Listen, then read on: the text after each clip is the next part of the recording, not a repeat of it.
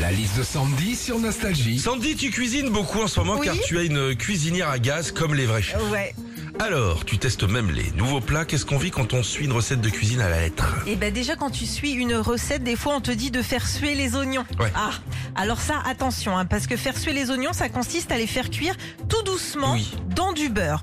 Parce que moi j'ai essayé de leur en fa- enfiler un survêt, j'ai jamais réussi. hein. Quand tu suis une recette de cuisine aussi, le vrai secret, c'est pas seulement de respecter les consignes, c'est aussi de goûter pour ajuster bah, tes ingrédients. Alors bon, le problème quand on est gourmand comme moi, euh, c'est quand je fais un gâteau pour 8, il finit pour deux personnes. Et puis quand tu fais une recette, il y a des étapes, genre un gâteau aux pommes, eh ben, c'est euh, étape 1 mélanger sucre, œuf, farine, étape 2 rajouter les pommes, étape 3 enfourner à 180 degrés. Mhm. C'est hyper simple.